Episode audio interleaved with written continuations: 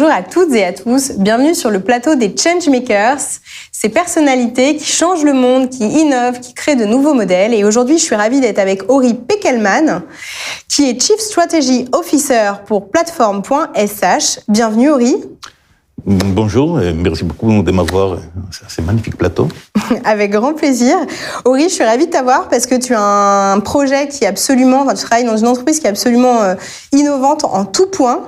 Euh, D'abord, vous avez créé une technologie qui d'ailleurs a été soutenue en termes de financement euh, par l'Europe, euh, qui permet de déployer en production. Ça va faire rêver tous les développeurs euh, et les pros de l'IT qui nous écoutent et on en a beaucoup dans notre communauté, euh, qui permettent de déployer en prod finalement n'importe quand, en dupliquant un site de production, en allant faire les tests dessus. Donc on peut se permettre, même euh, comme tu l'as dit la veille d'un jour de Black Friday, euh, eh bien de travailler sur des nouvelles fonctionnalités et de les pousser en prod. Est-ce que tu peux nous expliquer quel est ce projet incroyable que, dans lequel tu travailles?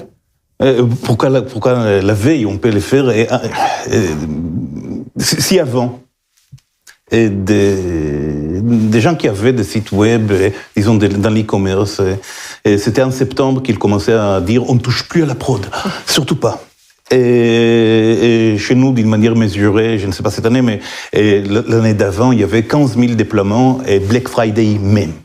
Et, et donc, en gros, quand on a commencé à travailler sur, sur nos technologies, c'était plus ou moins cette question-là qu'on qu'on qu'on qu'on voulait euh, se poser. Comment amener euh, les développeurs à ne plus avoir peur du vendredi? Ils, ils sont rationnels. Les, les, gens qui disent « Ah, surtout pas les vendredis après-midi », parce que si quelque chose se casse, c'est tout le week-end qui, qui part en fumée. Et, et, donc, on, on, on, a passé beaucoup de temps à essayer de, de, de, de trouver une manière de, et, et, la manière qu'on a trouvée a été que si on était capable d'aller prendre la production, et très rapidement, mais, mais ça devait être vraiment très rapidement, dans, dans la minute, dans les deux minutes, dans les flux du travail. Si on était capable de prendre ça et de dupliquer la chose à perfection, pas plus ou moins comme la prod, vraiment la même chose, de manière à ce que chaque changement pouvait être testé sur ce qui est réellement la prod et pas de l'orem ipsum et des tests en détroit.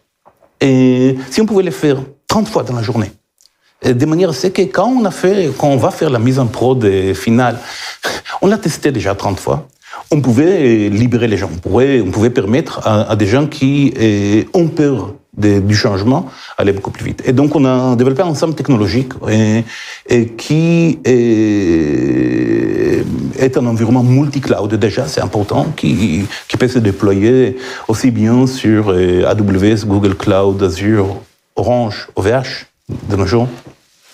Et, qui, en gros, utilise les, mêmes systèmes que les développeurs utilisent aujourd'hui déjà.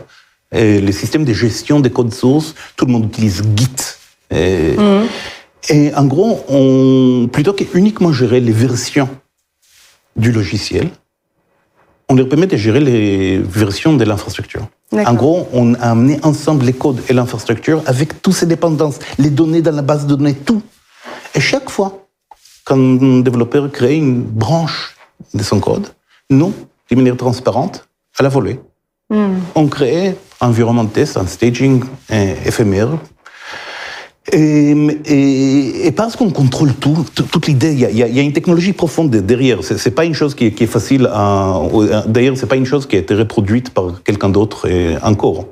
Et, et comme on, on, a cet œil qui voit tout, on est capable de le faire d'une manière sûre et extrêmement rapide. Et donc, et on change en gros la manière dans laquelle les entreprises ont cette relation au, changement. Et surtout, manière assez intéressante, euh, le fait que les garanties, des garanties aussi fortes sur le fait que ça ne peut pas se casser, arrivent.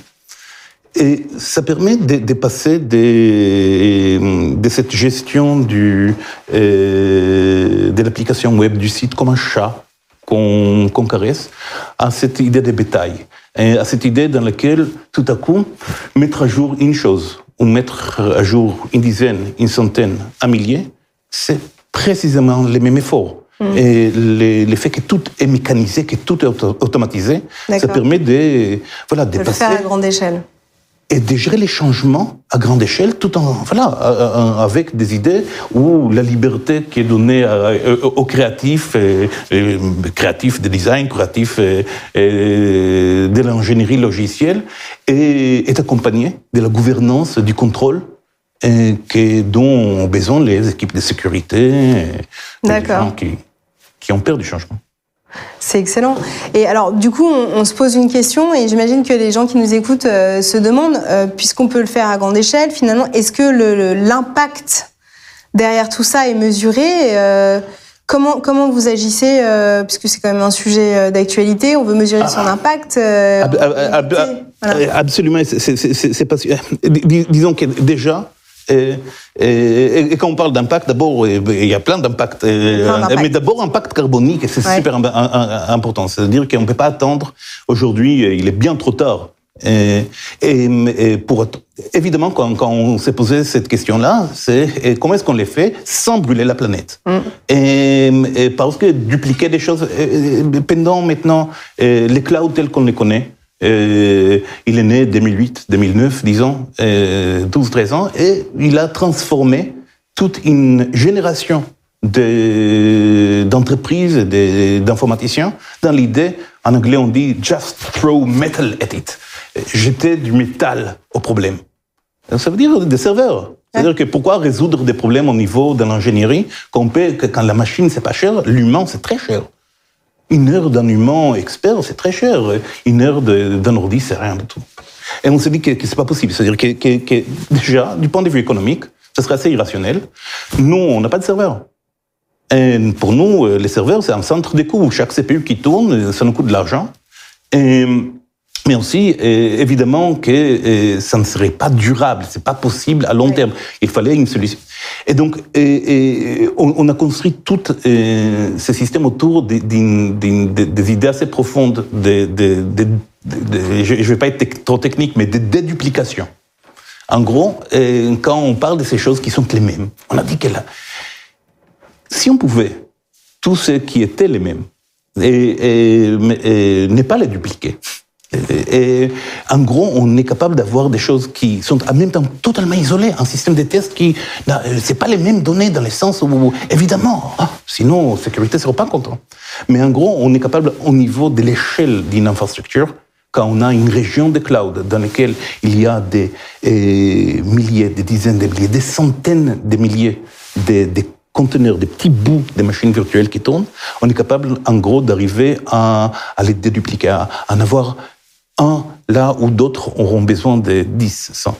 Et donc, et, les, effets qu'on cherchait en termes d'impact étaient non pas de l'ordre d'être un peu plus efficace, être deux fois plus efficace, trois fois. On cherchait des facteurs. Hmm. Parce que sinon, il y a, y a, une chose assez connue dans la question de, de la réduction de l'impact carbonique, qu'il y a un paradoxe qui fait que tout gain d'efficacité est, corrélé par une augmentation de l'usage mm. qui fait qu'à la fin, on n'a rien fait. Mm. C'est-à-dire que, voilà, si on duplique son efficacité des fois, très bien, alors on déploie des fois plus de choses.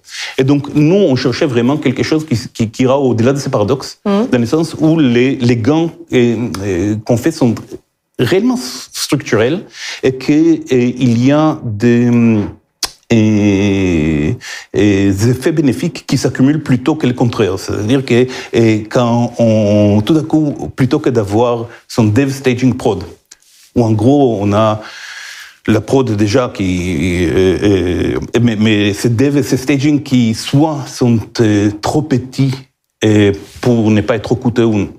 Et nous, dans notre monde où tout à coup on dit aux gens non, non, vous pouvez avoir 10, 20, pour ne pas avoir cet impact catastrophique, il a fallu vraiment aller à, des primitifs, à des abstractions assez hautes. Et, aujourd'hui, ça nous a permis de développer une, technologie qui est, peut proposer ces gains-là, c'est-à-dire que, et, avec plein d'autres leviers, parce que ça c'est super important, la densité, c'est les nerfs de la guerre, et c'est la première chose. C'est la première chose, c'est de changer juste l'état d'esprit dans lequel on dit non, on ne peut pas jeter du métal dans des problèmes, mm. il faut jeter de l'ingénierie dans des problèmes. La deuxième chose, c'est que les grilles électriques ne sont aucunement égales. On, on, est une société française, on est ravi d'être en France où on parle des 50 grammes. Et le mix énergétique français fait qu'on a euh, 5 grammes par kilowatt.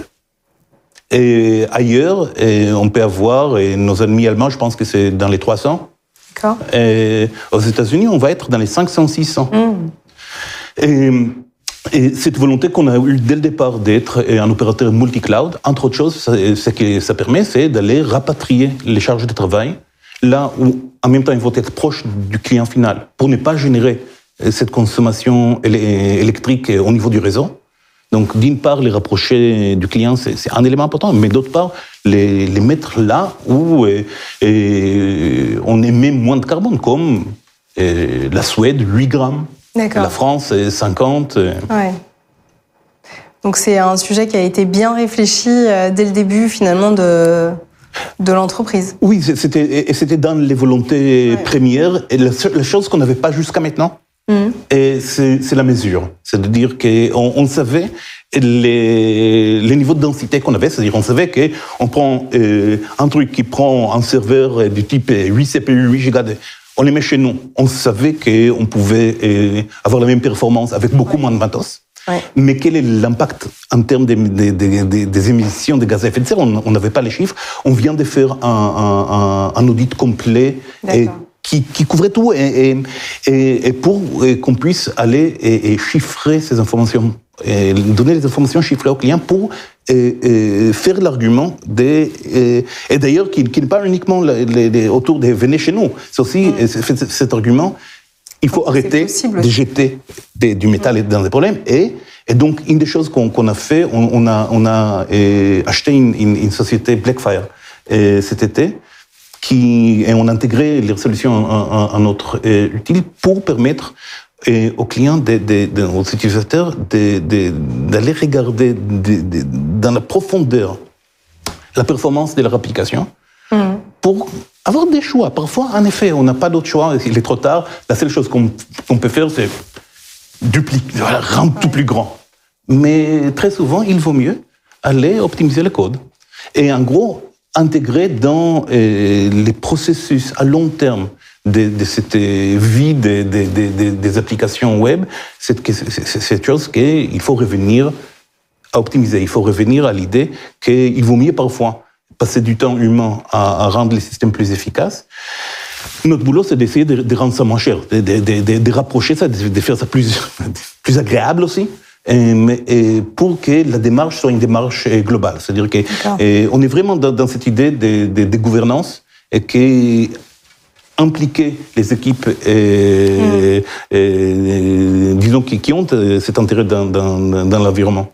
Et- Ouais, justement, tu parles de gouvernance, mais euh, ça m'intéresse qu'on creuse un petit peu le sujet, puisque tu es une société euh, euh, distribuée. Tu me disais que tu avais 300 personnes dans plus de 200 villes. C'est assez incroyable. Comment est-ce que finalement une entreprise très innovante comme la tienne s'est structurée? Quelle est votre organisation interne? C'est euh, je pense que c'est intéressant. et et d'abord, peut-être la première chose qu'il faut dire, c'est qu'il y a une énorme différence entre les- la boîte qui travaille en remote et, et la boîte distribuée. Et, et aujourd'hui, avec Covid, on a vu un tout petit peu plus de gens répliquer ce modèle. Et nous, on a commencé dès le départ comme ça. C'est-à-dire que dès le départ, on a décidé, et on était cinq dans le même bureau à Paris, et on a fait comme si on était à des milliers de kilomètres à part. C'est-à-dire que excellent. tout dé- déjà passe par l'écrit. La première chose, c'est que les décisions se prennent par écrit.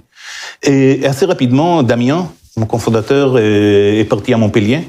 Mais Fred, le CEO, cofondateur, parti à San Francisco. Après ça, Damien est allé à San Diego, côte ouest. Et, et, et, et donc, c'était une, une démarche volontaire, entre autres choses, qui, qui avait. euh, on était tout petit. Et on était tout petit avec des grandes ambitions. On a décidé dès le départ que dans notre le cloud, il n'y a pas un marché français-allemand, il y a un marché global, et que la seule manière dans laquelle on allait pouvoir réaliser une réelle chose ambitieuse, si on était capable d'attaquer les marchés Dans Américain. euh, et d'abord américain donc, parce que même si on réussissait, on l'a vu beaucoup hein, euh, autour de nous dans les startups françaises de l'époque euh, 2015, des gens qui réussissent localement et avec une chose réellement innovante, mais trois ans plus tard, les Américains arrivent avec leurs grands sabots, la taille quand même de l'oreillette française, même s'ils ont réussi sur le marché, c'est incomparable. et ils se font. Et, et donc, on, on s'est dit que la seule barrière de défense qu'on peut mettre était de l'autre côté de l'Atlantique. Donc, on voulait bien rester français, on voulait bien rester européen, on l'est mais on voulait aussi et, un marché plus gros. Et donc aujourd'hui, plus que 50% de notre chiffre d'affaires c'est fait aux États-Unis. Nos clients de référence sont des, les grands comptes américains, mm. et tout en ayant aussi, voilà, une, présence européenne et, assez large en France, dans les Nordiques. Excellent. Et alors, euh, bah, déjà, merci pour cette présentation. Euh, c'est bien de pouvoir rentrer dans une entreprise innovante comme la tienne, mieux comprendre comment elle s'est construite et, quels sont les enjeux. Euh, j'aimerais savoir si tu as une actu que tu as envie de partager avec notre communauté, les gens qui nous écoutent. Ah oui, avec, plaisir. Il y a, donc, une des choses vraiment importantes qui sont arrivées, c'était l'équipe de Blackfire qui nous a, mm. nous a rejoint, et surtout avec son, son illustre PDG Fabien Potentier. Les développeurs dans le public n'auront pas besoin de une présentation, mais il est l'auteur du framework web le plus utilisé sur la planète. Il est un des plus connus des contributeurs open source et il a accepté de devenir le Chief Product Officer chez Platform SH, mon ancien boulot. Je suis très content. Et, donc, parce que autant notre clientèle, nos, acheteurs, ces, ces, grands comptes qui ont assez souvent besoin de gérer une flotte importante d'applications d'applications web et qui, qui, pour lesquelles ces questions de gouvernance, de sécurité sont primordiales. Et autant nos utilisateurs sont des devs. Hmm. Et, et, nous, on regarde d'abord, en, gros, et notre acheteur, c'est très important, et on les respecte. Mais on fait la vente uniquement si les devs disent, en effet, c'est, c'est pas uniquement, c'est, que ça marche, c'est pas, ça doit être agréable. Non, ça doit être plaisant, ça, ça, doit être quelque chose qui est, est jouissif. C'était, cette chose où il y a une infrastructure qui, qui s'est créée toute seule, où tout est, où tout est dans un flux, on peut jouer avec les choses. Et donc avoir quelqu'un qui est, a, une, une telle passion pour l'expérience développeur, tel qu'est Fabien Potentiel, c'est extrêmement structurant. Et, pour nous, n'importe qui qui a utilisé Symfony ou un de ses dérivés, qui a vu sa documentation, c'est à quel point il y a une passion là pour cette question. Effectivement, euh, d'avoir en référence cette personne qui est bah, le fondateur de Symfony, c'est juste euh, assez incroyable. Et ça va, euh, je pense, motiver encore plus de développeurs à tester, pour ceux qui ne connaissent pas encore, eh bien, plateforme.sh. Euh, merci en tout cas euh, pour ton temps et euh, cette belle découverte. Et pour toutes les personnes qui nous écoutent, eh bien, je vous invite à revoir cette interview sur notre chaîne YouTube freelance.com ou à découvrir d'autres personnalités changemakers en vidéo ou en podcast. À bientôt. Merci. Merci.